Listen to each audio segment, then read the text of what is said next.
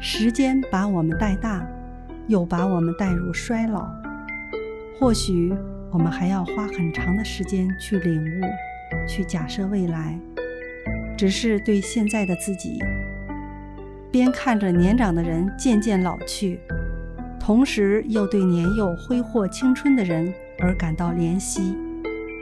这种感受就像站在荒原的中间，感受迟暮的秋天，让人感到悲凉。也许我已记不清童年是怎样过去的，对年老我亦是难以揣测。只是去的尽管去了，来的尽管来着，来去的中间又是怎样的匆匆呢？